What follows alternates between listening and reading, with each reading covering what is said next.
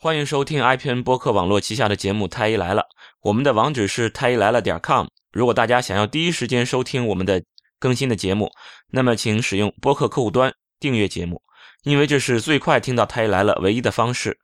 如果您不知道该使用什么客户端，客户端，请访问《太医来了》的官网或微博来了解我们的推荐。今天是第五十七期的《太医来了》，我是田吉顺田太医。大家好，我是楚阳楚太医。大家好，呃，嗯，每次我们这个嘉宾呢，这个都表现出这种迫不及待的这种感觉哈。对，二进宫嘛，对不对？熟门熟路。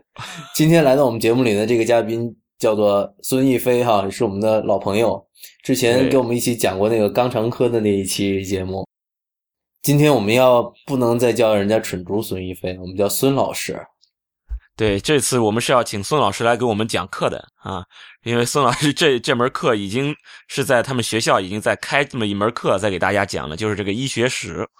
嗯，对，这个对，不是那个肛肠科的那个史，是这个历史的史。对，呃，这一期我们跟因为最近刚刚新的那个诺贝尔医学奖出来了嘛。正好是有我们中国人在里面，所以说我们请孙老师来跟我们聊一聊和诺贝尔诺贝尔奖或者诺贝尔医学奖有关的一些一些八卦吧。嗯，好的，这个我也听好的听出来了。这个刚才已经提到说，这次正好得诺贝尔医学奖的是个中国人啊，恰好我也是个中中国人，所以就把我叫来聊一聊这个。嗯，对对，是，别以为你刚从意大利回来，对我 就不是中国人。对对对，我心一直是一个火锅的心，你知道吗？吃这个意大利这意面实在受不了。那个意面也得放到火锅里涮我吃的都是正经的、正宗的这个老北京炸酱意面，老好了。然后这个今天说一说疟疾这方面的问题呢，这个其实不是我的专业，也好，我也不是学传染病的，只是把我知道的一些小故事跟大家聊一聊，对吧？对，不一定非非得疟疾，我们可以先说说这个诺贝尔奖嘛，诺贝尔奖或者诺贝尔医学奖。对啊，田太医是什么时候知道这个诺贝尔颁奖的？当时你在干嘛？当时诺贝尔奖颁奖的时候，你没在现场，我知道。对他倒没通知我，嗯我正在家看孩子，我们女儿好像正在试试新衣服吧，好像。哎，后来反正一刷一刷微博，呃不一刷那个那个朋友圈，好像就被刷屏了。对，啊，我觉得当时我还觉得这个挺意外的啊。真是特别会安慰人。我发现两位太医，刚刚我还一直念叨这几天，就说哎呀，这个事儿也不通知我，原来也没通知你俩，我平衡了。确实没通知我这事儿，我我其实心里有点不太平衡。之前不是都好多好多这种这种预测嘛？呃，好像呃和这次好像最近预测比较多的是跟什么肿瘤相关的一些，都是些什么和什么基基因啊或者是什么分分子通通道有关的一些东西。结果冷不防就给了一个给了一个寄生虫的，对，而且这次是和中国呃屠呦呦那个屠呦呦教授一起获奖的是两位日本的教授，一位呃一一位日本的教授，全是跟寄生虫相关的这个。对，全是跟寄生虫有关的。对有意思的是，呃，我们把范围缩小一点的话，诺贝尔奖、诺贝尔医学奖吧，就是颁给同一个疾病相关的内容的哪个疾病最多呀？还真就是疟疾了。好像我记印象中是三个还是是四个？第二届就是给诺对的，，一九零二年、一九零七年和这次二零一五年，其实中间还有一年，就是一九四八年的那次，是颁给了把这个发现 DDT 有灭蚊的作用的这个化学家，呃，是化学家吗？记不清了。然后这个灭蚊子主要其实也是在去，就是黄热病、疟疾，啊，防疟疾也是防疟疾。对，所以那一次其实大家就是，如果是乍一看那个颁奖的那项目，好像没写着疟疾这俩字儿，但是其实也是和疟疾相关的。就是人类和疟疾是杠上了。对，啊因为疟疾是最古老的传染病了，几乎是啊、呃应该就算是最古老的传染病了，而且是全球感染人数最多的。如果从弄死人数上算的话，也能排数一数二了。对，这个好像是全球六大的这个什么这种呃虫媒传染病之一的之首，甚至是疟疾因为它历史太久远，它比人类历史久远多了。那是人类其实历史还是蛮短的嘛。人类只有三百三百万年，那之前人类之前他们疟疟原虫他们怎么活呢？呃，吃其他的动物啊，因为人类肯定是 吃完了是吧？吃完了就剩下人了是吧？这个现在冲着人来了，没想到我们来了青蒿素。对不，他们只是发现又多了这个，在食材之中又添了一个新的品种，多了一个人嘛。以前也是牛羊大象逮谁吃谁是吧？这蚊子，然后把疟疾也就传来传去的。但是这种小动物呢，就是是吧？小微生物它的变异能力非常强，适应性也非常强啊。有了人类以后，它们也就迅速的也就能在人体之内寄生传播呀。他们这个食材不仅仅是人类，其实它是人血，其实这个哺乳动物的血，对对吧？它其对它，所以说它不在乎不挑，不管你是人呐、狗啊、猪啊，其实它如果能吸到血的，对他们来说都是食物。对，刚才你说了一句话，说他们不应该招惹人类，其实我倒觉得未必。你们两个现在觉得人类对抗疟疾算胜利了吗？这肯定不能算胜利啊。对，我觉得那我我觉得总是总是朝着胜利前进了吧？那倒未必。说实话，我真不觉得是朝着胜利前进了，因为呃，药物的发现发明并不一定代表着这个对这个疾病的呃防治就真的说起到多大作用，因为你利用这个药物彻底把这个不管是切断传播途径也好，去灭杀它的病原体也好，你真正的把这个疾病彻底干掉了，那算干掉了。只要没干掉，传染病就总有一天会变异，就产生耐药性。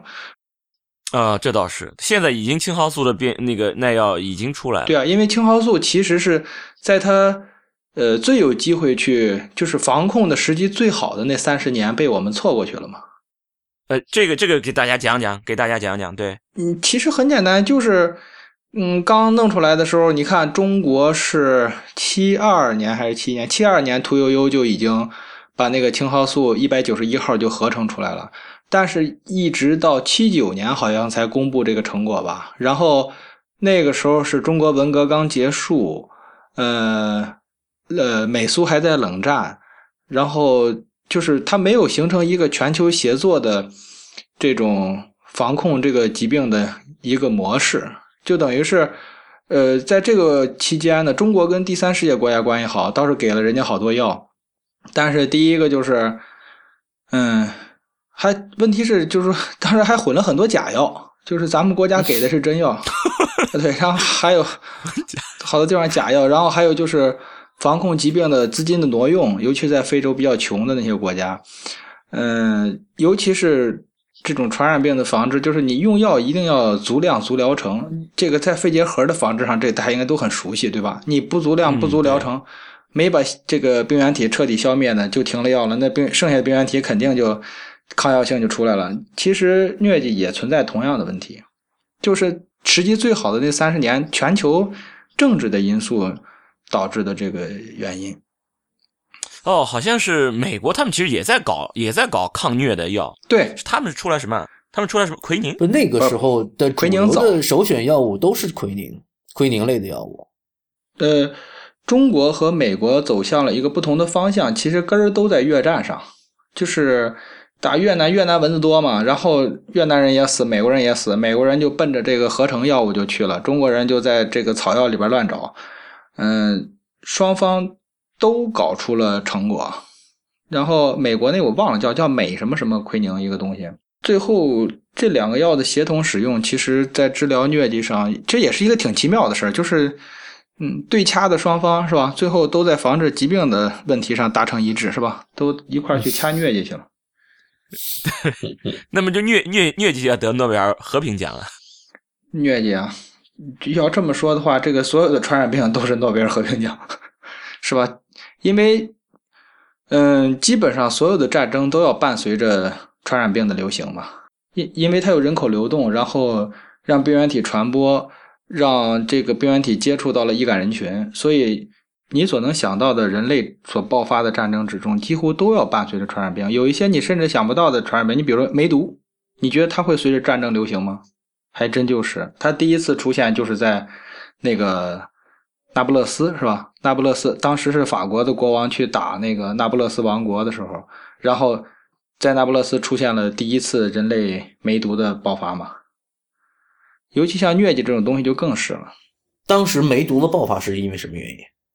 因为这个，因为梅毒在我们看来就是性传染性疾病嘛。这么几个原因，第一个就是哥伦布不是跑去航海了吗？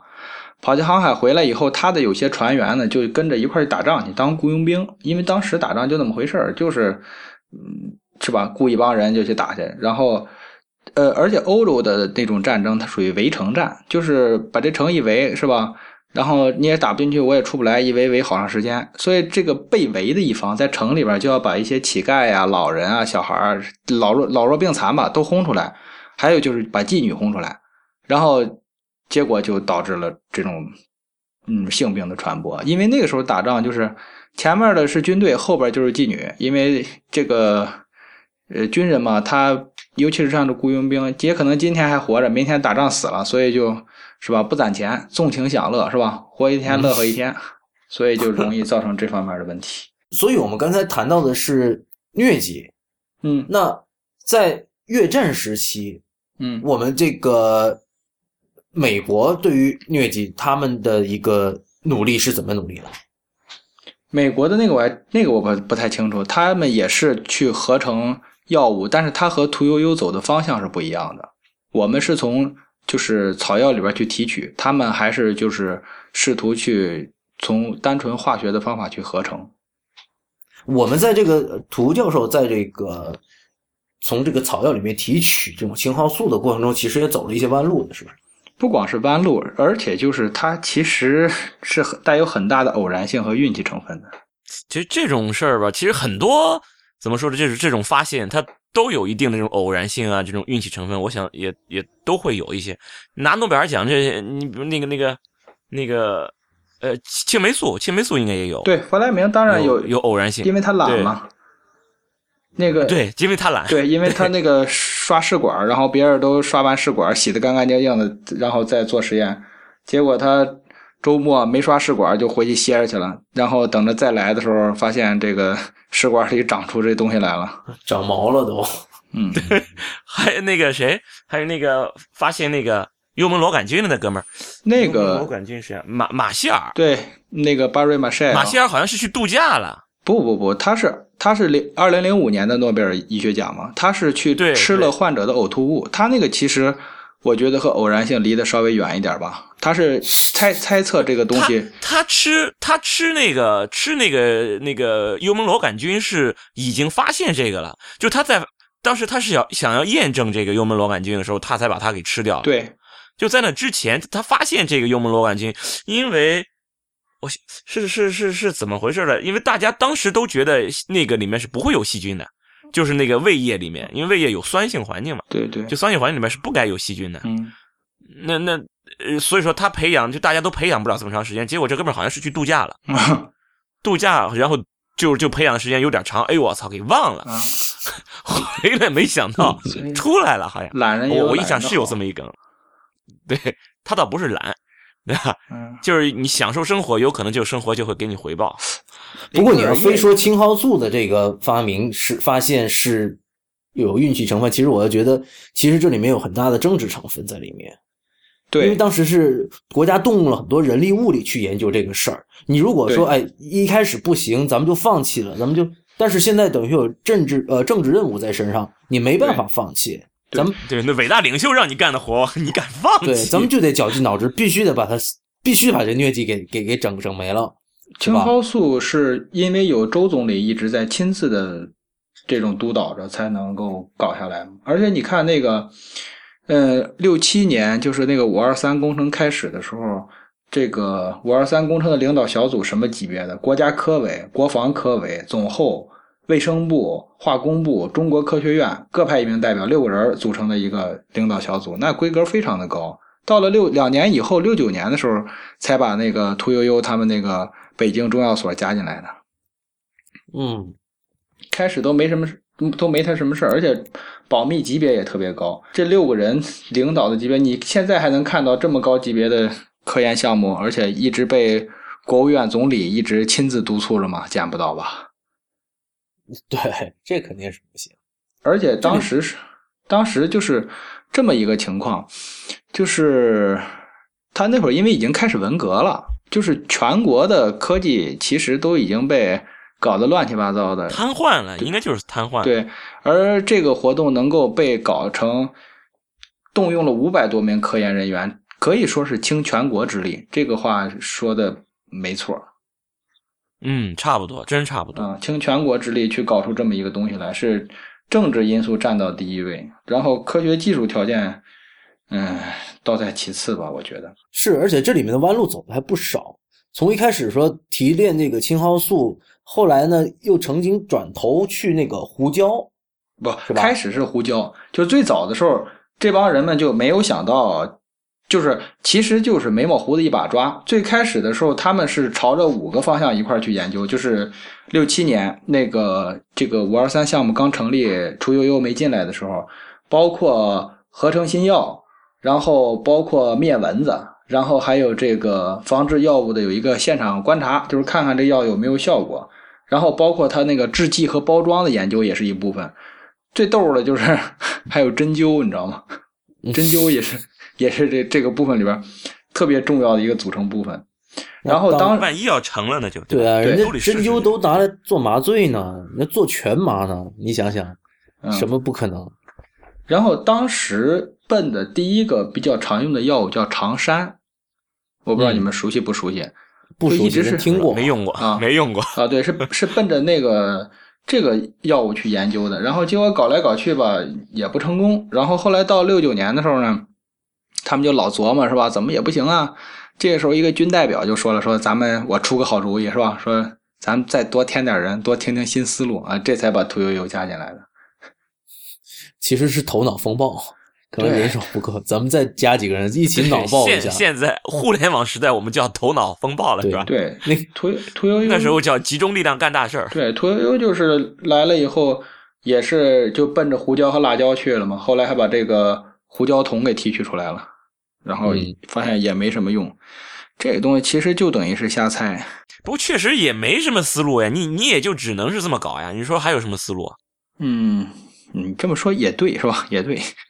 然后对，就只能就一个个这么捋着来嘛。对，有一点就是我呃，我觉得需要大家注意的就是当时的那个整个国际和国内的一个大的背景下，就是说。这些科研人员是有多么不容易？因为在搞这个东西之前的时候，毛主席说嘛，要把医疗工作的重点放到农村去，然后就开始培养赤脚医生。然后当时是我记得是上海一个地方一个合作社呀，还是一个什么东西的公社，然后就写了一份报告，就提出来说，这个关于赤脚医生培训有两种不同的模式。第一种呢，就是跟医学院校一样啊，正规是吧？培养培训三年。结果呢，这帮赤脚医生培训出来以后呢，就觉得自己哎呀就牛了，是吧？就不想去到村里接着给人看病。然后另一种模式呢，就是也不管你会不会什么，就直接扔村里，然后自己边治边学。毛主席还说了一句话，是吧？说干就是学，是吧？就是你一边瞎琢磨嘛，就等于 把之前的这个医学教育整个全推翻了。而且在文革的那种背景下呢，就是这知识让这个现代医疗从零开始。对，就是从从零开始，真的是从零开始。然后，所以，嗯，你看那个时候，就等于是知识分子完全就没有地位了。所以，屠呦呦他们在这种状态下去进行科学研究，非常非常不容易。其实，就是屠呦呦的，就是所有的这种传染病的防治啊，各个方面都是跟政治密不可分的，尤其是这个疟疾的，尤其是这次的这个事儿呢，其实是非常非常的明显。啊，如果没有这个政治挂帅的话，可能这个事儿也就黄了。对，所以说这个事儿，你说是偶然吗？也不是偶然，我觉得是必然。你如果说真的是倾全国之力去研究一样东西的话，就算你没思路，创造思路你也得有思路。对，就是怎么着，我就不信我试不出来，是吧？对吧？我我七我七二年我试不出来，我到七五年试不出来吗？所以我们这么说，可能有一些。我们听众里面的一些中医爱好者可能不高兴哈，就是说，在没有思路的时候，他必须到处找寻思路。那么，无非啊，就是从各国或者各地的这种传统医疗里面去发掘灵感。所以这一次，呃，诺贝尔奖这个颁发的时候，还要讲受了这个传统医学的启发，用了 “inspire” 的这个词，对吧？所以这个这这个青蒿素的发明还受了这个传统医学的一个启发。嗯，对这个问题，其实现在也是属于是一个是热点，一个是大家争执不休的。嗯，这个我觉得还需要留待时间去给答案。终有一天，大家会想清楚这个事儿的。虽然道理非常简单，是吧？但是有一部分人就是不讲门儿。呃，我想说的是，这个你们二位有没有了解一些，就是确实付出了很大的人力物力，最终没有成果的科研项目的，尤其是医学方面的？我觉得这样的医学项目，就是因为没有成果，所以它得不到足够的曝光。对，所以那很难为呃为大众所知。对啊，所以你刚才说的那个，我七二年找不着，七五年还找不着吗？也有可能他永远也找不着啊。对，有对，所以说这个其实就相当于一个幸存者偏差了，是吧？对啊，中所以我们就变成了你用你用这种方法就一定能成功，是因为没有成功的那些人你都不知道。对啊，在这个突这个疟疾抗疟疾的青蒿素成功以后，咱们国家也开展过大规模的去草药里边去找有效成分去治艾滋病啊。现在那些成果，那些研究跑到哪儿去了？对，好像哎，好像有人说这个就青蒿素是建国以来中国人独立研发的唯一一种新药。嗯，其他好像没有没有自主研发的新药。呃，这个我倒不太清楚，因为大家都号称研发出来很多东西嘛，对吧？因为因为我我们是做仿药，是做的很很凶残的，对，好像就自主研发这种新药，好像。好像就是青蒿素，我是从哪看的？我是没印象了。嗯，因为不停的在提这个事儿。嗯，一说自主研发就提青蒿素。嗯嗯，其实大量的这种中药的研发人员，其实正在做这些艰苦卓绝的努力。其实真的是在这方面，很多人都还是在就是辛苦的这种工作中。他们怎么做的事儿，其实很多人就是很多事儿我们不为我们所知。但是不知道是因为政治任务，还是因为一些他们的执着哈。嗯，真的还有还有很多人在进行在这种传统的方子里面去在找，说不定啊哪天碰上了是吧？所以就就是说找出来还真的就是运气，真的有可能就再也找不出来了。这里面必须说有运气成分，对吧？刚才我在我看过一个，就是在微信上有一个朋友跟我说了一句话，说的我非常喜欢，说这个牛顿三大定律的提出。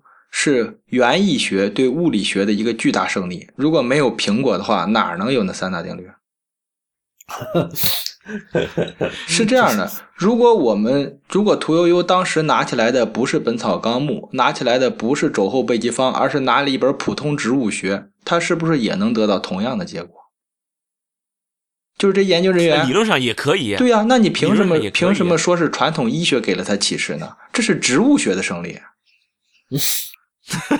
对啊，下次找药的时候，我们就不用传统医学，对吧？找一个学植物的人来，然后把你所知道的植物都你说一样，我们试一样，开始试。嗯，但但但前提是你这个植物就，呃，它之前确实是有人用过呀，有人说它管用过。你你这样就是怎么说呢？你可能更能节省一点时间。其实青蒿在于中国传统的这些药方里面，它并不是一个占有。重要地位的这么一味药，在任何一个方子里面都不是特别重要的一味药。我想问一下，就是左盘龙呢？不知道是什么？左盘龙就是没听过这个。对，就是人大便。嗯，啊，叫左盘龙。那怎么没有人使劲在这里边去研究什么有效成分呢？这个很奇怪啊。它也是留下来的这些东西嘛。所以其实这个，呃，这个发现青蒿的这一个方子其实是。算得上在古代是一个偏方，嗯，并不是一个特别正统的那么一个一个药方。其实咱的话题一下就带到青蒿素里边了。那个 不如这样吧，我给你们讲一讲这个关于中西医是吧？这个朋友朋友之间割袍断义第一话题是吧？嗯，咱们还是是吧？为了这个维持大家一个安静和谐的气氛，咱们不如跳过它。我给你们讲点别的。关于卷姐的故事，嗯，好，好吧，好。其实，其实我们的听众大大多数都是比较理智的，而且我们都不是说那种呃坚定的中医黑或者中医粉，我们都是很理性的在看待这个中西医的问题。所以在我们节目里发生这种严重的撕逼事件，其实不太会，好像。对，有的我们全都给他删了。对，主要我是一个 我是一个中医粉嘛，对吧？我怕这个呃 那个 这个什么，然后是这样的，呃，你们嗯怎么说呢？就是非洲为什么穷啊？为什么到今天还这么穷啊？我操，你这问题实在忒大了吧？大，对，哎，这个问题就跟疟疾密切相关，就是呃，历史学家麦克尼尔提出一个观点，我非常非常赞同，就是他把这个人类社会的负担呢，尤其是生产阶级，就是农民的负担，列成两条，一个叫聚集生，一个叫危机生。什么叫危机生？就是比如说这个农民阶层是吧？他们能生产出这么多社会资源来是固定的。那一个人在当时的科技生产条件之下就能生产这么多来，然后呢，呃，所谓的这个社会资源是吧？包括一整个一系列的东西了。比如说这个危机生是什么呢？就是传染病就会对人类的健康、财产等等东西都会造成一些的消耗，对吧？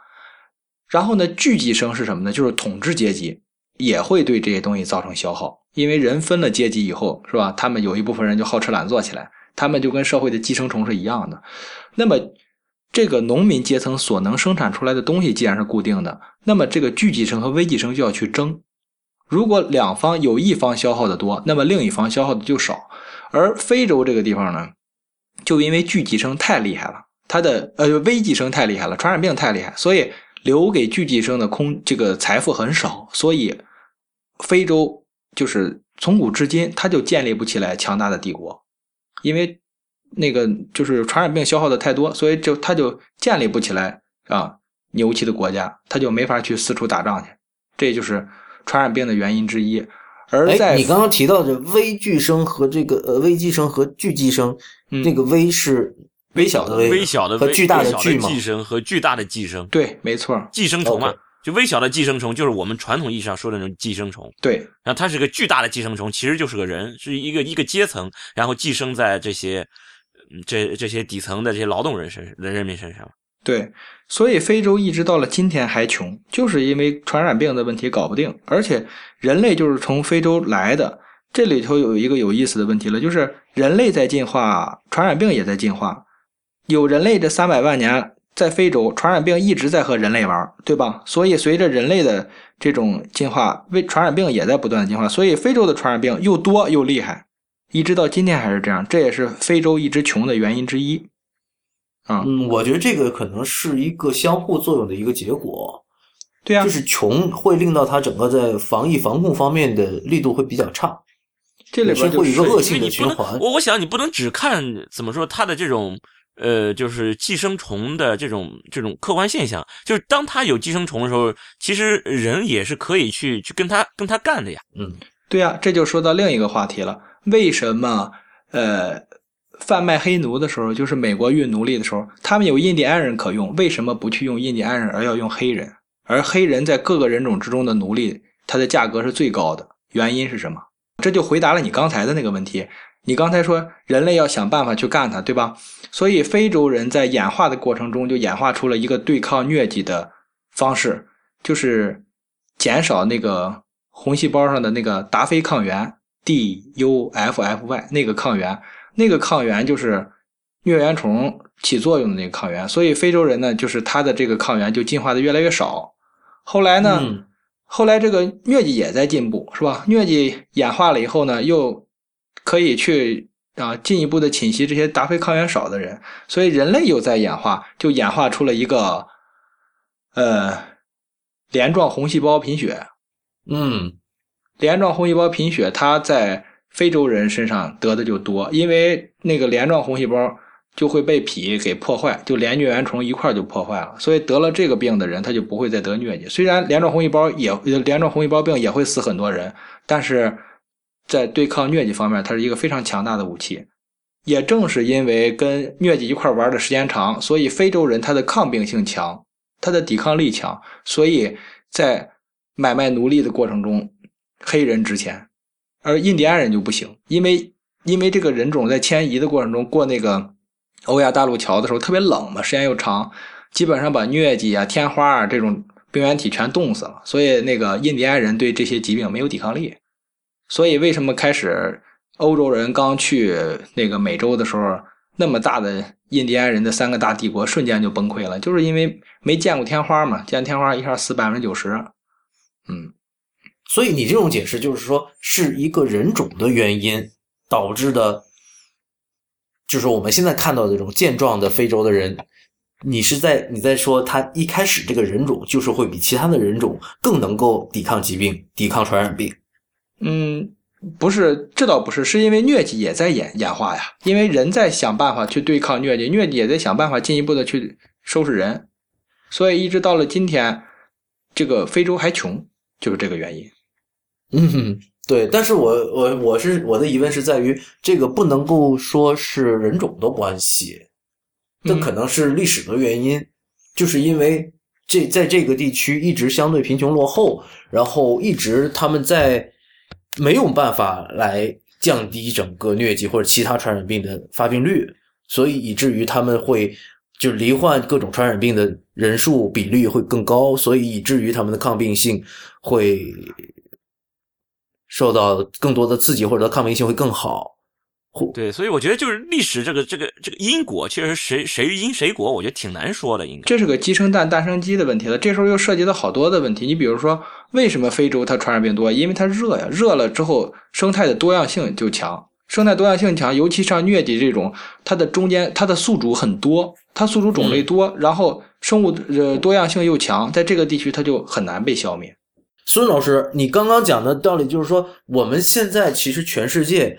在研究各种关于治疗这种寄生虫和传染病的这种做各种各样的努力哈，然后呢，有各种基金都把这个钱都投放到非洲去，帮助非洲人民啊来抵抗这种艾滋病啊各种传染病。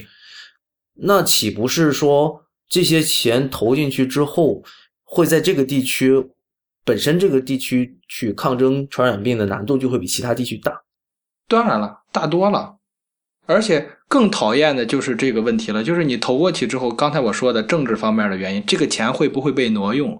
你有没有正确的引导当地的民众去使用这些钱，去使用这些药物？它的药物的使用是不是足量足疗程的？有没有？有正是在这些乱七八糟乱用的过程中，才产生了抗药性，而这个地方的传染病反倒更所以这就是一个谁是因谁是果了，这这个确实是。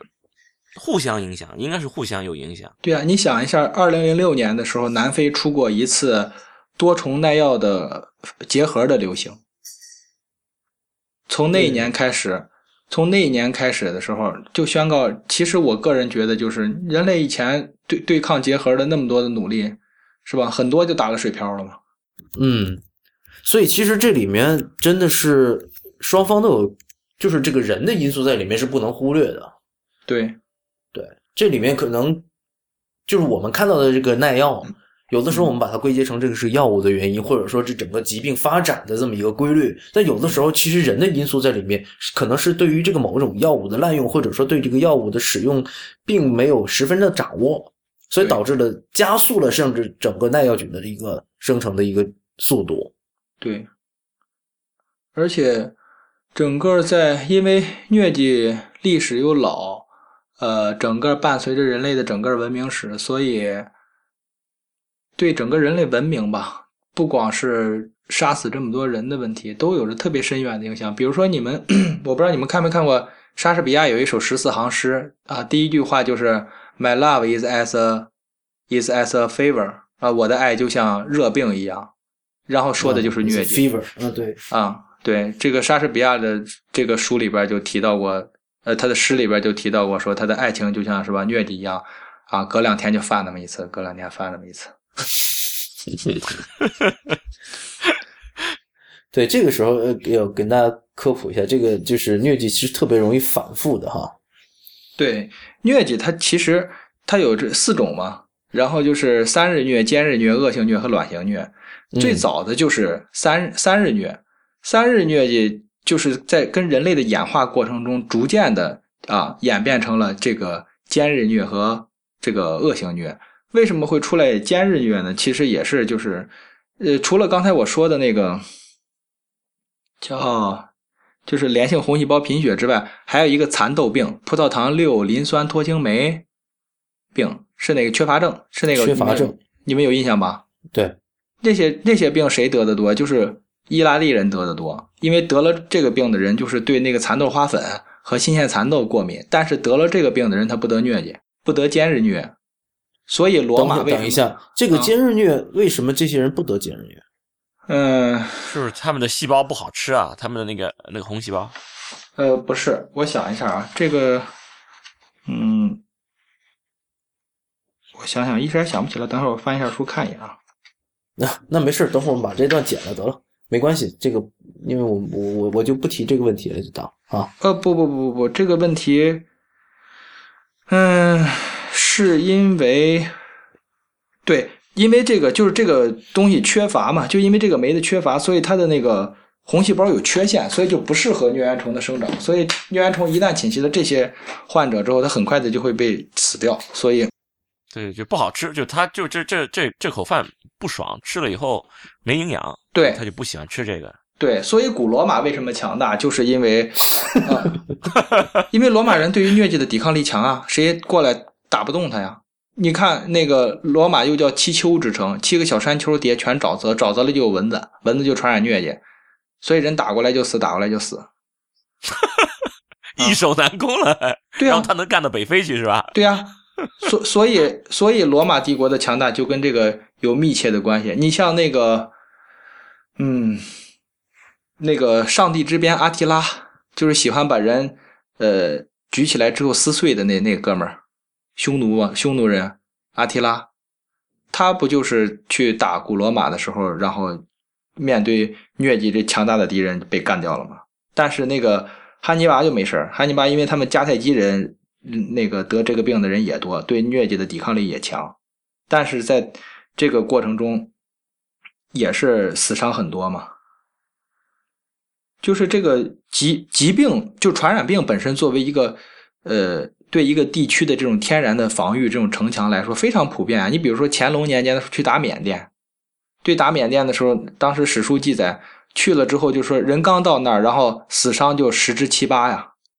哎，这倒是，就是一个一个流行病，就是可能会对一个历史产生这种戏剧化、戏剧性的这种这种影响，对一种扭转，可能就就会发生。然后本来就都相持阶段的，突然这个地方说哪一边爆发了这种瘟疫或者这种，其实就是流行病，这里边有然后就我觉得这里面有一个这种天然天然屏障的关系。我就想，这个因为疟疾往往是和这些蚊虫是相关的嘛，而蚊虫呢是往往是在这些山谷里面特别多。那么经常就是以前古书里面会讲到，去到山谷里面会有瘴气，是吧？有的时候就会说某些军队到了某一个地方，然后哎，突然间整个军队就瘫痪掉了。这个这里面很可能对，很可能就是就是因为这种原因染上了某种传染病。第一种第最常最著名的那个就是一九一八到一九年大流感的时候，德国的那支军队嘛，然后当时是本来是奔着巴黎去的，然后在这个一个小地方，然后一下待了好久，一直就没动，一直到战争结束，这支军队就没动弹，嗯，也是遭遇了甲流的侵袭嘛。这里边有几个问题，第一个就是有一个概念叫传染病梯度，有一个问题也是在麦克尼尔的那本书里边提到过，就是说你比如说比较一下黄河流域和长江流域，长江黄河整天决口，整天改道，然后呢，但是长江没有，包括降水，包括气候各个方面，长江流域都比黄河流域要适合人类居住，对吧？嗯，但是为什么嗯中国是吧？我我没有比较，没有住在过黄河流域。啊，好吧。然后你看，现在中国也是南方经济发达嘛，对吧？呃，为什么中国人反倒是从黄河流域这个文明推进到长江流域，而不是反过来？这里边就涉及到一个传染病梯度的问题啊。因为越往南方气候就越高，生物的多样性就越越好，然后传染病就越多。所以在人类 处理的，就是在水利设施啊、它的技术达不到的时候呢，它南方控制不了嘛，去了得疟疾死了，血吸虫等等等等一系列的病就死了。所以，随着人类的科学技术的进技术的进步，他们修兴建水利设施的水平提高了，然后才能逐渐的去征服中国的南方嘛。那你现在又讲了，我们就是说，在比如说长江流域或者说沿海地区的经济发展会比所谓的内地地区会好一些。嗯，那是因为如何用用这个流行病学来解释呢？就是因为以前的流行病可以控制了嘛，控制了流行病之后，把流行病的因素去除了之后，你发现南方比北方强，对吧？那按照你这样的一个理论的话，那其实，在内地黄河流域啊，也就是说，在我们中国汉人发源的地区，嗯，它仍然应该是呃一个它本身的自然环境，它就是应该是对这种传染病就是比发病率都比较低的。你越冷的地方就越低呀、你看级对啊魔人什么时候为传染病头疼过？当然也头疼过啊，得那个就是大流感的时候，那个爱斯基摩人死了百分之九十。只要是没见过的病嘛，就没有抗体的这些病，然后就就弱一些嘛。人类只要见到一个新鲜的东西，就嗷嗷的死，对吧？而且还有一个有意思的问题，就是刚才你们让我让我想起昨天那个笑话，说某个人说：“哎，你知道吗？图嗷嗷得了诺贝尔。托。然后还有一个有意思的事就是，呃，对于这个人类历史的传染病对于人类历史的影响，我认为是体现在两个方面的。第一个方面就是它会影响人类战争的走向；第二个就是在特定的历史条件下，特定的人去得特定的病，然后对这个关键人物就会影响这个历史走向嘛。你比如说大家所熟悉的，就还咱们还说那个流感吧。一九一八年闹流感的时候，当时第一次世界大战结束，然后开巴黎和会的时候，美国总统威尔逊也得流感了。结果他当时带去十四条什么什么停战协议什么的意见，在会上有这个参加会议期间的时候，他得得流感了之后，他就没有充分的把自己的这种政治诉求体现出来。结果英国和法国就在那儿折腾，折腾完了之后，呃，其实对中国还是挺好的，是吧？但是那个是林徽因他爹是吧？当时不是在那儿参加会嘛，然后当时没有让他当那个。嗯国家没有正式派他去，然后心里边就不爽，回来就跟说说啊，我们又签了丧权辱国的协议了，然后大伙儿才火 火火烧赵家楼，上街烧烧烧人家对啊家去了，是吧对啊，然后火烧赵家楼，然后才有了五四运动嘛，然后中国才走向了近现代嘛，是吧？对，所以说就是一个流感把我们带向带向了新中国。对，是这种传染病推进了整个历史的车轮。不，确确实实，传染病真的就是一个一个，就是这种流行病、传染病对于这种历史的影响，你真的是很难想象的。因为确实历史的这些这些这些进展，很多偶然事件，你你都不知道它怎么着就就影响到了。所以说，你说我我我们呃涂涂老师他的这种科学上的这种这种发现，对于疟疾的这这种处理、这种这种治疗，很难想，呃他很难讲，就是他的这种这种治疗会不会就在某一定某一定的程度上就改变了历史，因为它影响的人太多了。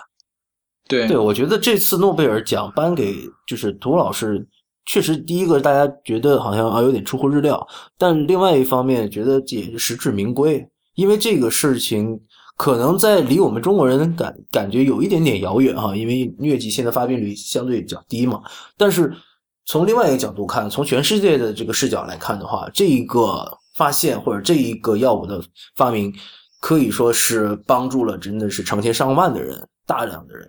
因此而获救。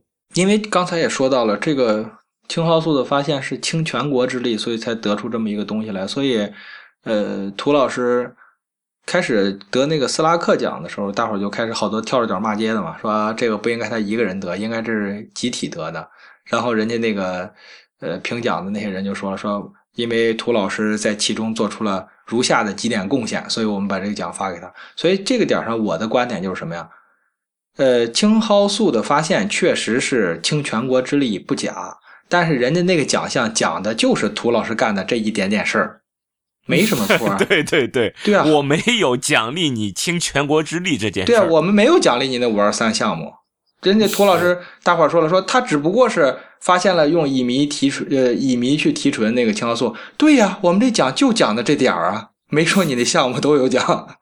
以这点实在是太重要了。对啊，所以我就不明白那些跳脚骂街的这些，我也是不太理解。不是，然后我我还看见有一个叫做怎么我就我的朋友圈里就没见到有人跳脚骂街的？所以说还得看人，不？不不这是因为咱们层次不够高，因为骂街的都是涂老师的合伙人嘛，对吧？涂老师得了奖，他们没得了，咱们又不认识那那么高大上的人，所以就见不着嘛。不是我，我还看见有人确实是有人说这是什么叫什么大众科学，不是我真的觉得科学和大众还是挺难相容的，真的。一旦大众起来了，你你想要搞科学就有点困难了。对，就这里面有一个矛盾点，就是在于很多人觉得到底应该是强调个人品牌，是他这一个个人的一个成就，还是一个整个国家的一个成就？这个事儿，我觉得很多人在思这个事儿。这其实就是对于那个那个诺贝尔奖的这这个质疑，因为诺贝尔奖它就最多不能超过三个人嘛，嗯，就这种自然科学奖。最多不能超过三个人获奖，嗯，所以说就一定是要奖励个人。不，确实也有人在在质疑他们说这些事儿，那个不是一个人就可以完成得了的。但我是觉得这种东西就是一种怎么说呢，平均分配的一种心态嘛，对吧？就是就是我们我们那种谁都不得罪那种心态嘛。确确实实就我我就觉得某一件事儿做成了，确实就应该是有一个人，最多就是三个人，他可能对这一件事的这种贡献是最突出的。我觉得就应该奖励这些人。对呀，嗯，你比如说，我们把一个诺贝尔和平奖颁给一个国家的领导人，那他那一个军队是吧，几百万的士兵就对这和平没贡献了？没有这些士兵，那他没有这足够的武力威慑，他怎么去得和平奖去？难道还要是吧？他得了和平奖之后，那士兵全都不干了，说你看军功章上也有我一份那不合适吧？对，对，啊。这还是要看是是谁在这个整个事件当中推动作用最大。对呀，对，嗯，我然后有些人说这是我，有些人会觉得这是我们中国人第一次拿诺贝尔奖。实际实际上，中国人拿了好几次，对，拿了好多次。孙老师数数给大家，这个 略敏感是吧？第一次呢，就是我六岁的时候是吧？当时我不太懂事啊。后来听说我六岁的那一年，我八三年出生嘛，是吧？我六岁的那一年，然后那个诺贝尔的和平奖颁给了一个中国人，是吧？这个一个喇嘛。然后呢，这个少数民族，中国的少数民族，对，这个是这个中国人这件事还很有争议啊？不，这个肯定是中国人嘛，对吧？因为那个广大的土地是我们的，是吧？是我们国家的，他也是我们这块土地上的人，所以他应该也是中国人。呃。在西方人眼中，他不这么看，所以这个事上就充分体现了一个，就是诺贝尔奖里边他的就是人文这方面的，像和平啊，这个文学奖啊，对它的政治因素其实是非常非常强的。呃，所以后来这个和平奖的获得者是吧，在前前些年是吧，搞暴动的时候啊，西方国家众口一词的去。骂他嘛，是吧？因为你等于是狠狠的抽他们一嘴巴嘛。你和平奖的获得者组织暴动去了，还自己还承认，这事多难看啊！所以这个事上，我国政府是吧？我不得不说，我国政府在这个事上把这理儿是占全了，对吧？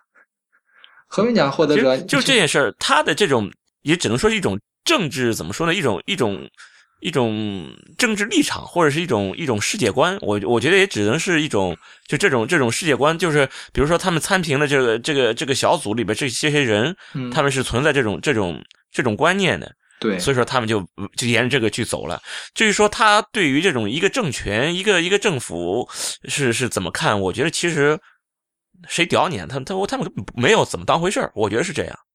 所以这个刚才我们说的是和平奖啊、文学奖，但是我们科技类的奖项，我觉得就是很多人会觉得这里面应该是没有政治因素的在，但是我觉得这里面那个人文的考、人民方面的考量会比较多。比如说像像涂教授这一次的获奖，这一个科研成果，在许多年之前我们就已经在国国际上是获得认可了。那么这个青蒿素这也不是新药，也不是今年才出来的新药，是吧？嗯，所以。在今年来获得这个奖，确实是大家会觉得有点哎奇怪哈，是吧？那这里面这个也也是有点点这种大家就纳闷儿，是不是风水轮流转这种感觉呢？啊，这个我还真不太清楚。我对这个评奖的内幕啊，包括为什么该评的这个事儿，我是真的是一点都不了解。不过额外的问大你们两个一个事儿，这个奥斯卡奖的评选你们了解吗？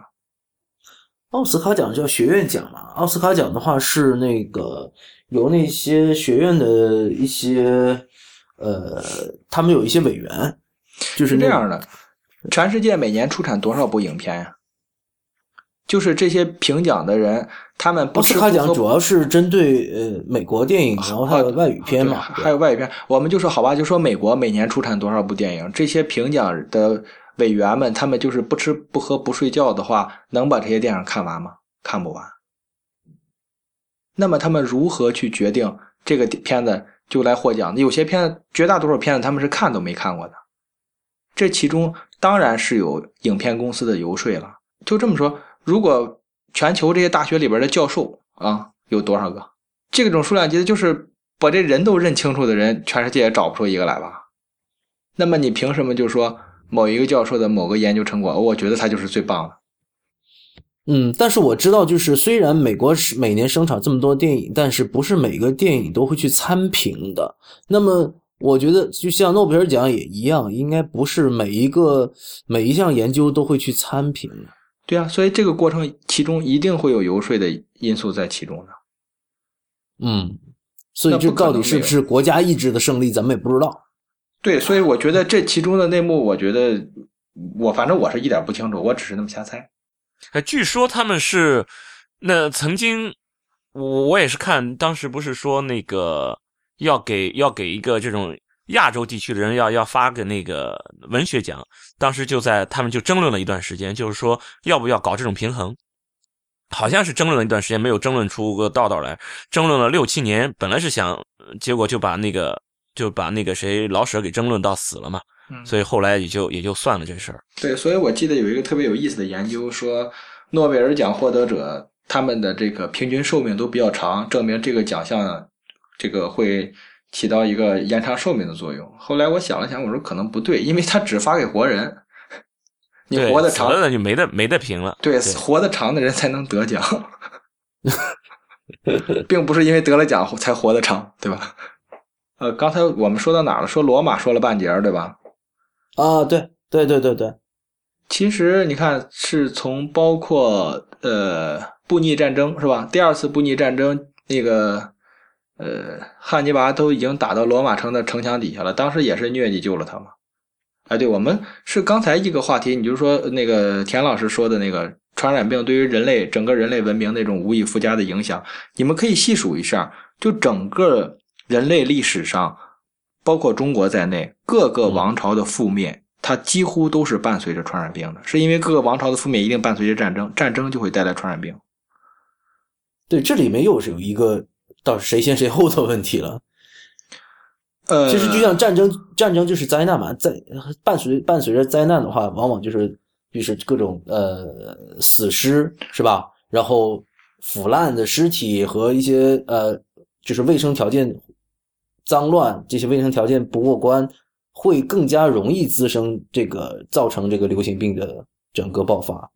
而且还有一种说法，就是这种王朝的更迭和一些呃极端的一些气候条件也都有关系。就是比如说，好像是所以小小冰川期的，好像有有有几次的这种呃出现是跟那个王朝的更迭是有关系的。其实你这种气候的突然的这种变化也是有有，它会影响各个方面，本身它会有利于这种那个传染传染性疾病的这种这种。传播。另外，它的这种改、这种改变、这种气候的一下改变，会对人的这种呃社会上的这种生活习惯会造成一定的影响，会对你的这种整个整个社会，包括政治局面也会造带来影响。所以说，你说这个原因到底是？谁影响到谁？我觉得其实还真的是挺难说。这里面那个最典型的就是那个时候，如果说哎，这个气候一变，然后百姓中就可能谣谣言就开始四处流窜，说这天色一变，这个要改朝换代。是觉得是在大部分的时间下是游牧民族欺负农耕民族，还是农耕民族欺负游牧民族？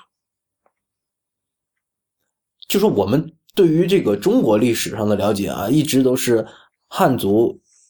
一家独大，但是曾经在呃一段时间内受到这个西部的西北方的这些游牧民族的这个骚扰，往往这个我们我们的历史书上是这么教的。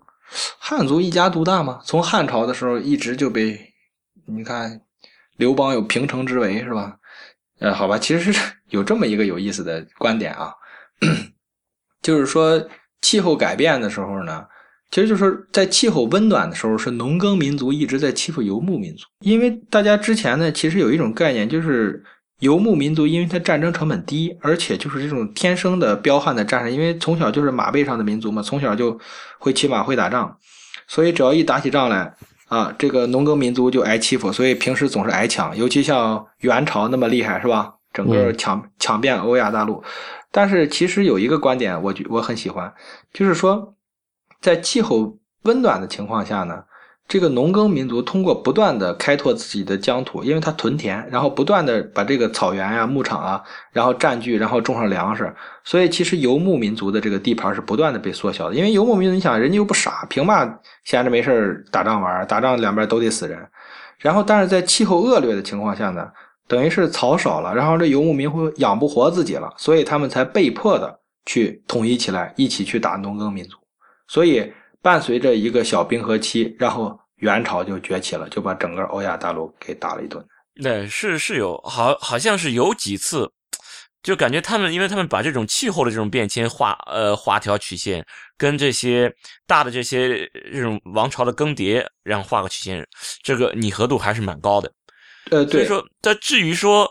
这个这种气候的变迁，它带来了哪些影响？你比如说，像刚才孙老师讲的这种，确实是可以，是是有这种情况。就是说，还包括就是包括在这种王朝比较稳定的时候，他们他们遗留下的这些习惯、这种社会习俗，当你这个气候突然改变的话，会很不适应，会带来很多很多的这些变化。其实也包括了这种传染性疾病。疾病上，就是因为气候的变化，这种身体上的这种这种影响，也会带来一些，就是也也会发生一些变化，就这些都可能会同时作用，最终可能他们就就会往这种气候的变迁上面去去靠了，就对。所谓经济基础决定上层建筑嘛，你这时候如果吃不饱了的时候，它就可能会引起它。产生对社会不满，影响社会的和谐稳定。对，这还不是经济基础，这是天，这就是天。对，他们是靠天吃饭的呀。哎，孙老师继续讲，还有罗马呀。嗯，对，罗马它的强大就是因为这个疟疾嘛，而且就是在罗马之前的时候，因为疟疾啊，对啊，因为你想想希腊，呃，希腊的没落就是因为雅典瘟疫嘛，因为那个。呃，马其顿和雅典两边掐架，然后雅典城就发生了一场大瘟疫，然后希腊就没落了。然后就是，呃，呃，不是马其顿，是那个那个那个拿酒泡孩子那个叫什么？斯巴达，斯巴达，对，斯巴达跟那个雅典打，然后后来是马其顿崛起。马其顿崛起了之后，亚历山大大帝他的本人是吧？连他本人带他的这种军队也是遭遇了疟疾，然后一个庞大的敌国就瞬间崩塌嘛。然后他挂了以后，罗马才崛起的呀。然后罗马崛起的过程中，是吧？这他强大的过程中，你看公元五世纪吧，大概是就是阿提拉过来打他的时候，当时一场大的疟疾闹起来，然后把这个阿提拉给消灭掉了。罗马也从此走向衰亡，但是起码没有当时就灭国嘛。就因为他们扛疟疾。对，就是因为他们扛疟疾，所以这也是重重要的原因之一。而且疟疾这个病，正是因为从那个年代开始的时候，就是对于整个的影响，人类文明的影响，一直就持续到今天。所以今天有的时候，我今天还看见一朋友说，这个啊，屠呦呦得奖，也是一个标志着我们对疟疾的这种是吧？作战取得了一个一对一个阶段性的胜利。我觉得。就是我开始说的那个，远远不是这样。我们还要跟疟疾结核等疾病对抗很多年，而且疟疾包括我刚才提到的这几个病，比艾滋病什么的都牛多了。艾滋病才死几个人？嗯，艾滋病的传传染性，呃，包括死亡人数等等等等，比疟疾差远了。艾滋病一个人才传几个，疟疾一般一个患者能传上百个。然后从感染人数上讲的话，疟疾应该也是所有传染病中的第一名吧？嗯，所以我们在比较这些传染病的时候，也应该放在一个更长的时间线上来比较，是吧？对，对，我们现在有历史性、有地理，然后和总的人数相比，疟疾确实他应该王者风范了，算。那是大概从十五世纪到十六十五世纪中叶到十六世纪中叶，不到一百年的时间里边，当时罗马的教皇死了五个，都是死在疟疾上。然后当时很多红衣大主教就过去给他奔丧去嘛，结果就是很多这种红衣主教就死在罗马，然后最后教皇死了，谁都不去了，是吧？不能跟着你一起死。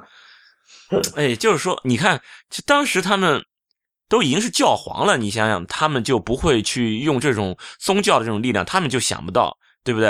举全全教之力，他们去整个什么办法把这个疟疾搞定，然后到了我们就可以举全国之力，然后就把就就可以去去搞个这种，就是管疟疾的这种病，而且是这种药，就治疟疾的药，所以还是不，这所以更说明刚才那个问题。教皇怎么没有举全国之力去解决问题呢？但是那个时候他们没法提取出真正的现代的药品而已啊。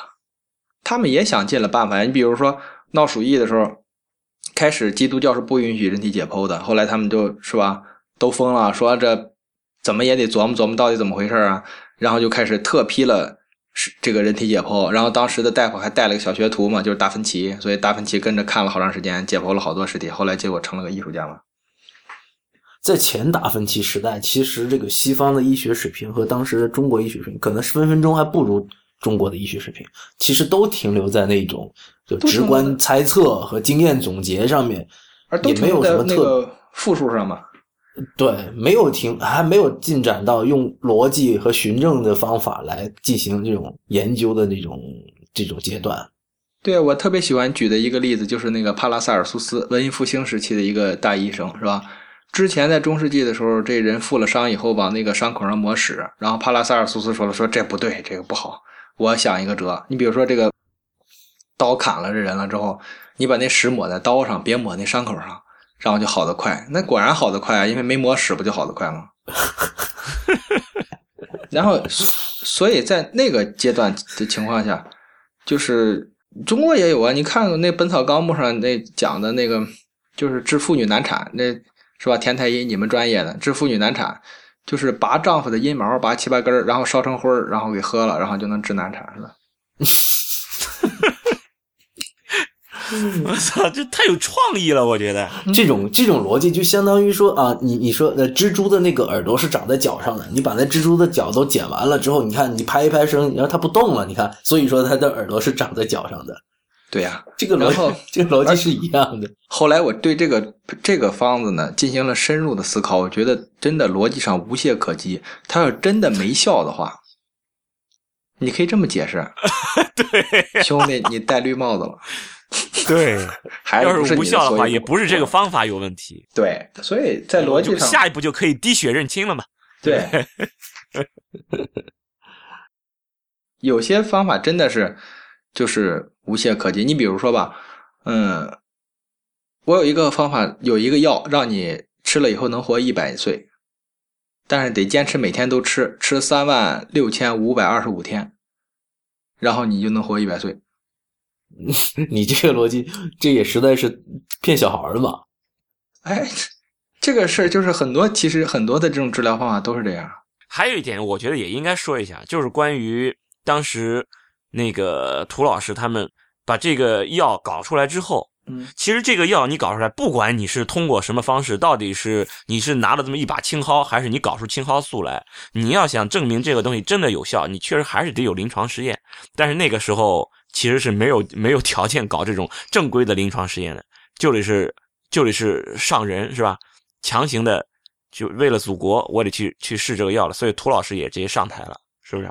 对，因为当时是。就是说，他们想去试一试，就说这个药管用不管用。然后，嗯，首先得证明这个药起码毒不死人，对吧？然后当时的那个这个军代表们就说了，因为文革期间嘛，军代表就说说这就直接赶紧上临床。然后当时有个药理学家说不行，还得试一试，是吧？能不能毒死人？军代表说行，那试一个人够不够？药理学家就傻了，说这是一个人 是吧？这不好说，最少七个人，所以一共是分了两批，第一批三个人，第二批五个人啊。这个涂老师是混在第一批里边，然后去试了这个药，当时是做好了牺牲的准备啊，是吧？然后试完之后发现没事这才让青蒿素上的临床试验。哎，他是七个人怎么选出来的？有没有说说个理由？没有，我只是在文献上看到过这个说法，但是不知道为什么当时的药理学家说最少是七个人。他他知道，但他至少知道一个人是样本实在是太小了。一个药是绝对是不行的。嗯但是就是说，你要想拿个诺贝尔奖，必须就得自己在自己身上试，对吧？你就跟那个、那个、那个、那个马歇尔一样，是吧？他也得自己在自己身上去搞。对啊，然后那个、那个、那个谁，前前几年就是那个树突细胞，那个、呃是叫什么斯坦斯坦曼，好像是叫这个，他不是得了，后来是得了胰腺癌给，给给去世了。也是唯一的几个，两个还是三个嗯授予了已经死了的这个诺贝尔奖。嗯当时他就是把这个树突细胞的这种等于是免疫治疗用在了自己身上，嗯确确实实就这种这种用免疫方法来治疗治疗恶性肿瘤，即使到现在这种免疫治疗也还是怎么说临床实验阶段。你说把它大规模的用于临床，也还没有到这个程度。嗯所以说那个时候他也就只能把这个东西用在自己身上，好像是他多活了三年，跟跟跟平均的这个呃五年生存率，还还还是说这个呃中位数，好像是跟中位数相比，他的这个分期的这个胰腺癌的中位数相比，他是多了三年。当然，这个三年你说到底是用这个方法有效了，还是说你不用这个有就有效，其实也都属于个例。如果你以一个科学的这种视角来审视这件事儿的话，其实他的这一个为的科学的这种献身，其实并没有付出，呃，没并没有获得多大的意义，因为你到底是延长了还是没有延长，对还是说你你用了这个药之后，你是不是让自己寿命缩短了？你本来可能能延长五年的，结果你因为用用用了这个药只延长了三年，这都没有任何的说明意义。这和我们刚才说的那种幸存者偏差是一样的，就是你看到你看到的是就是成功了的那些自己在身体上做实验的人，那些还有在自己身体上做实验最后什么结果都没得出来的人呢？嗯对，所以你要给自己做实验，还要活下来，你就有希望拿诺贝尔奖。嗯，然后其实这种所谓的呃这种成功啊，其实呃整个这个青蒿素的发明和这个在国际上获奖啊，跟国内的这个情况有有很大的关系，就是就是因为中国可以因为政治的因素，在很多地方可以走捷径，甚至不走不用正规的这种科学的这个或者说临床实验，以至于把这个整个的研究的进程是可以快速的缩短的。对我们又又有人多是吧？举国举国之力，然后又可以不经过任何的这种审核，啪就直接真人上，直接就就去嗑药。如果说你按照正规的程序这样的步骤去，那那今今年可能还没研究出来呢。这里边涉及到另一个问题了，就就是医疗伦理学的问题了。对，就是个伦理学的问题。对您知道，在这个梅毒的研究历史上，有一个最黑暗的项目叫图斯克杰项目，找了六百个黑人，然后呢，就是观察他们其中就是梅毒的一个自然自然病程吧，就是一直到这个实验进行了很多年，然后很多的医生通过这个项目发表了大量的论文，获得了很多的研究成果，但是始终没有给这些受试者以治疗，没有任何治疗，只是单纯的观察。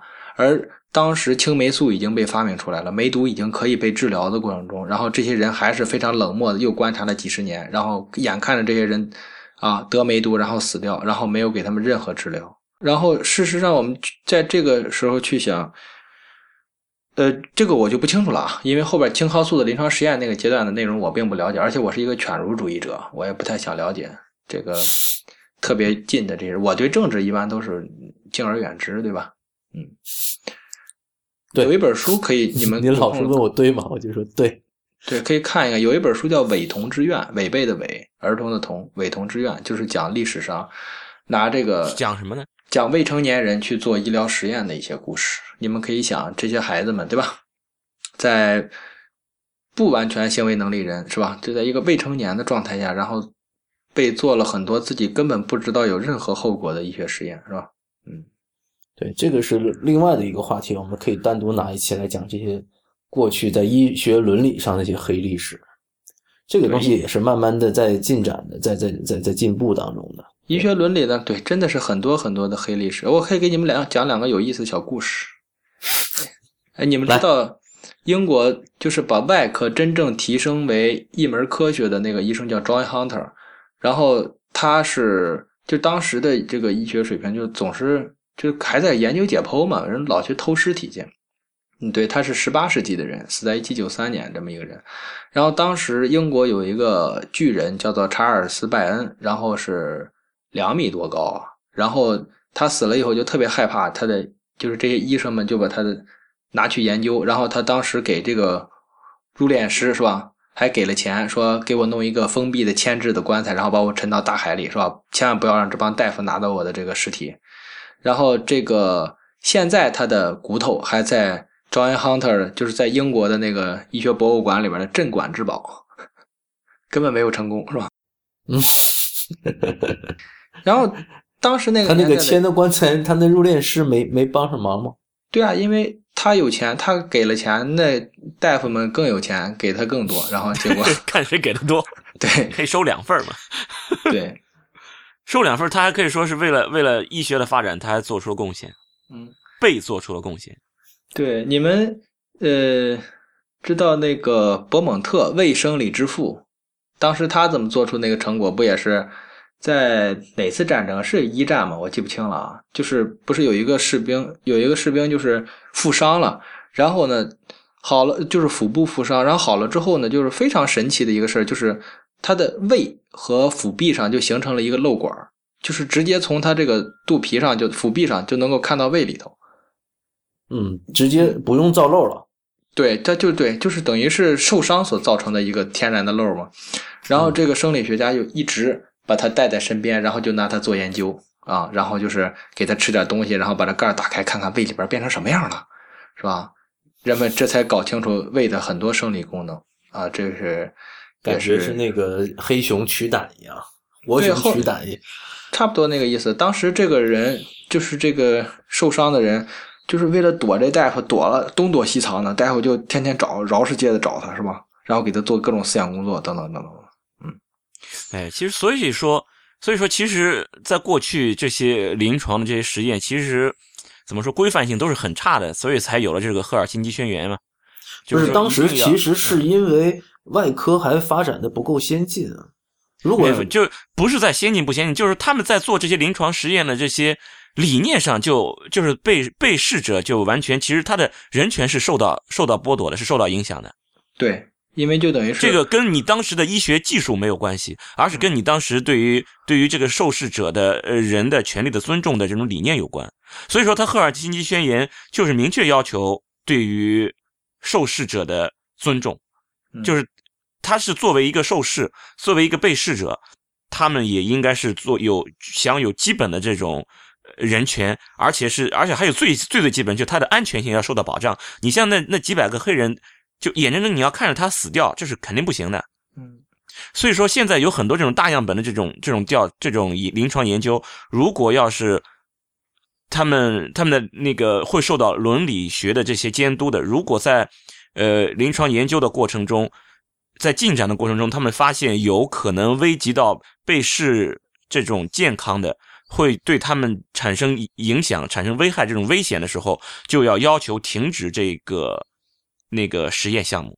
嗯，这这是当然要的，就是因为你一旦是你这种实验的过程中受到了国家意志的干扰，如果国家机器在非要有一个强大的力量来推动你某一次实验的话，即使你这个实验如果说违背了伦理，然后你又没有相关的监管的话。那是很容易出问题。对对，如果这个政府介入进来，政治东西介入进来，他就是他就是来干掉你伦理的。政府的东西就是没有冲，就没有保障你伦理的这个意思了。所以说，你说对吧？军代表只要一个人是吧？他现在，我我要我要再加再加七个人，然后就是在这种国家意志下，大家也就没有任何保障。你像七十年代这个时候，已经赫尔辛基宣言已经都已经公布了，对吧？就是关于这些。医学医学那个临床实验的这些伦理学的要求都已经公布了，但是在这些在这种国家意志这种情况下，其实这些医学伦理也是没有得到很好的遵守的。是这看你国家进步程度，如果国家是一个民主国家的话，那会相对好一些，因为你会受到各种舆论和呃各种相关的媒体，甚至说一些团体的一些监管监督监管哈。但如果说你是一个独裁的国家，是吧？你就就像我们刚才一直在说的，非洲，比如非洲某一小国，人家就是独裁统治的，那独裁他，你你再再讲伦理也没用，在那个地方。其实我我也挺奇怪，就是说他们诺贝尔奖在颁奖的时候，对于这一段你比如说。就是在未经任何这种伦理审查情况下，就进行了这种人体的相关实验，然后获得了一些比较好的一些结论。对于这样的一些医学的一些成果，他们的态度是怎么样的？就当你对他们进行进行相当于表彰了，对进行肯定的时候，在释放的这种他们释放出来一种一种信息，到底是怎样的一种影响？这个确实挺难说。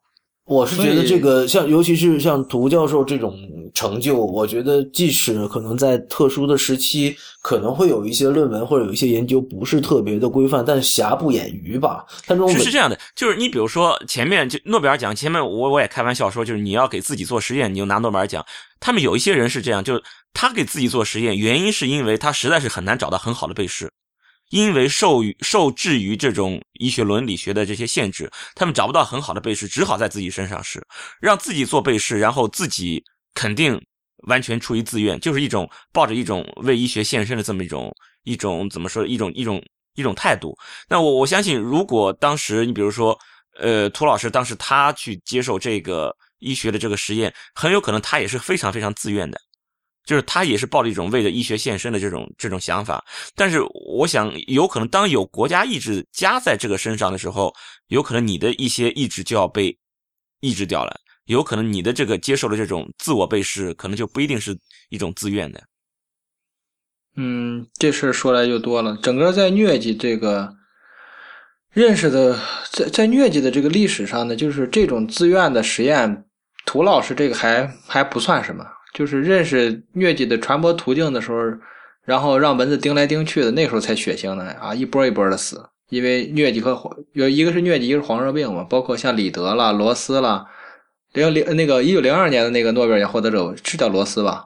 只记得零零二年好像是是在搞，就是疟疾是怎么传播的？对，那个大哥就特是搞这个。对，那个大哥特有意思，他本身就是一个就想当诗人嘛，然后自己的自传里边还说呢，说我对医学是。彻头彻尾的我就看不起，如何如何的，然后带着一 啊，就没拿诺贝尔文学奖是吧？对，就拿了个诺贝尔医学奖嘛，然后是吧？挺不高兴也。然后带着对诗人的一腔热情，他觉得哎，我应该救救别人之类的。那会儿的时候，他让蚊子就叮别人，叮来叮去，把他儿子好像还感染了吧？那个罗斯。所以其实今天我看到了一个说法，也是这么说的，说。啊，如果没有我们祖国，是吧？这么调动这么多部门，调动这么多的人力物力，是吧？集中力量做大事儿啊！青蒿素怎么可能在这么短的时间内被发明出来呢？就是你们刚才田老师所说的那个国家意志的问题。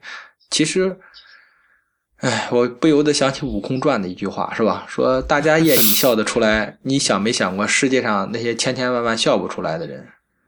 啊，一个青蒿素被发明出来了，那么我们这个国家在这个过程中所停掉的科研项目，所消耗的人力物力，对，又让多少东西晚发明出来多少年呢？然后，因为这些晚发明出来的这些东西，可能又给让多少人的生命付出了代价。对呀，这个事儿就对，所以说我们总是看到能看到的东西，然后看不到的东西，我们就以为它没有发生，没有多大的影响而已。所以，任何一个热点出来的时候，我觉得大家都需要冷静，是吧？就像当初马寅初老先生说的，说中国的人口是个问题，结果善良的中国人民认为说把老马老先生打死，可能这个事就没有了，结果就把马老先生弄死了，是吧？发现中国的人口这个事情确实就没有，对，发现 确实是人口少了一个，对吧？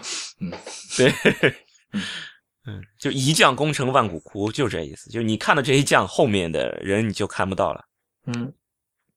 所以，所以有的时候会会被这些荣耀所带来的这些光芒，就是刺伤了眼睛，以至于忘记了后面那些所谓的付出的一些牺牲。对对对，其实我们为为此而比如终止掉的，或者是拖延掉的一些东西，可能也都是在为了治疗疟疾付出了代价。其他那些被晚因为晚发明出来的这些治疗疾病的这些这些这些方法。然后这些人，他们也在为那些疟疾那些人来来付出代价。嗯，那这些都是我们的猜测了哈。对对，其实从我个人观点上讲，我对人类防控传染病的前景还是不是那么乐观的，因为大家普遍呢还都是比较乐观，是吧？但是就我个人而言的话，我还是一个悲观主义者。我觉得还是任重而道远，并不是像大家想的那样。大家当初，尤其是就是把天花灭掉以后，是吧？整个的这个传染病界那那种那种情绪，是吧？我们终于人类有意识、有组织、有纪律的，是吧？调动全人类的资源，然后消灭了另一个物种，嗯，消灭了一个传染病。但是从天花之后，又有哪一个传染病真正被我们消灭了？没有。天花就是因为。适应性太弱是吧？只感染人类，但是疟疾恰恰相反是吧？疟疾跟人类对抗了，从有人类开始就一直在跟人类作战是吧？所以，我觉得真的想去彻底的消灭一个疾病的话，我们真的是仅仅走出了第一步，而且在之前的过程中经受了很多的积累了很多的经验吧，但是也吸收了无数的教训，嗯，付出了很多的代价。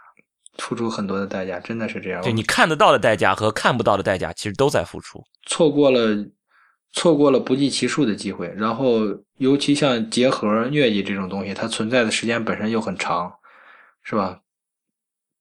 确实是在未来里边，它有可能卷土重来。我始终是有这样的忧虑。像流感、疟疾、结核啊这些东西，如果真的有一天卷土重来的话，我们。整个人类不说全人类吧，就是我们中国真的做好准备了吗？回想一下，十二年前 SARS 那一回，我们惊慌失措的，最后发现虚惊一场。嗯，没关系，我们有举国体制嘛。其实这里边就是有很多很多很多问题了。我觉得以后你们这个太医来了这个节目可以找一些就是公共卫生的管着传染病防控的专家来。做一些节目来谈一谈这方面的问题，可能会非常非常的有意思。好，那么本期节目呢就先到这里，谢谢大家的收听。太医来了的网址是太医来了点 com，也欢迎大家在社交网络关注太医来了。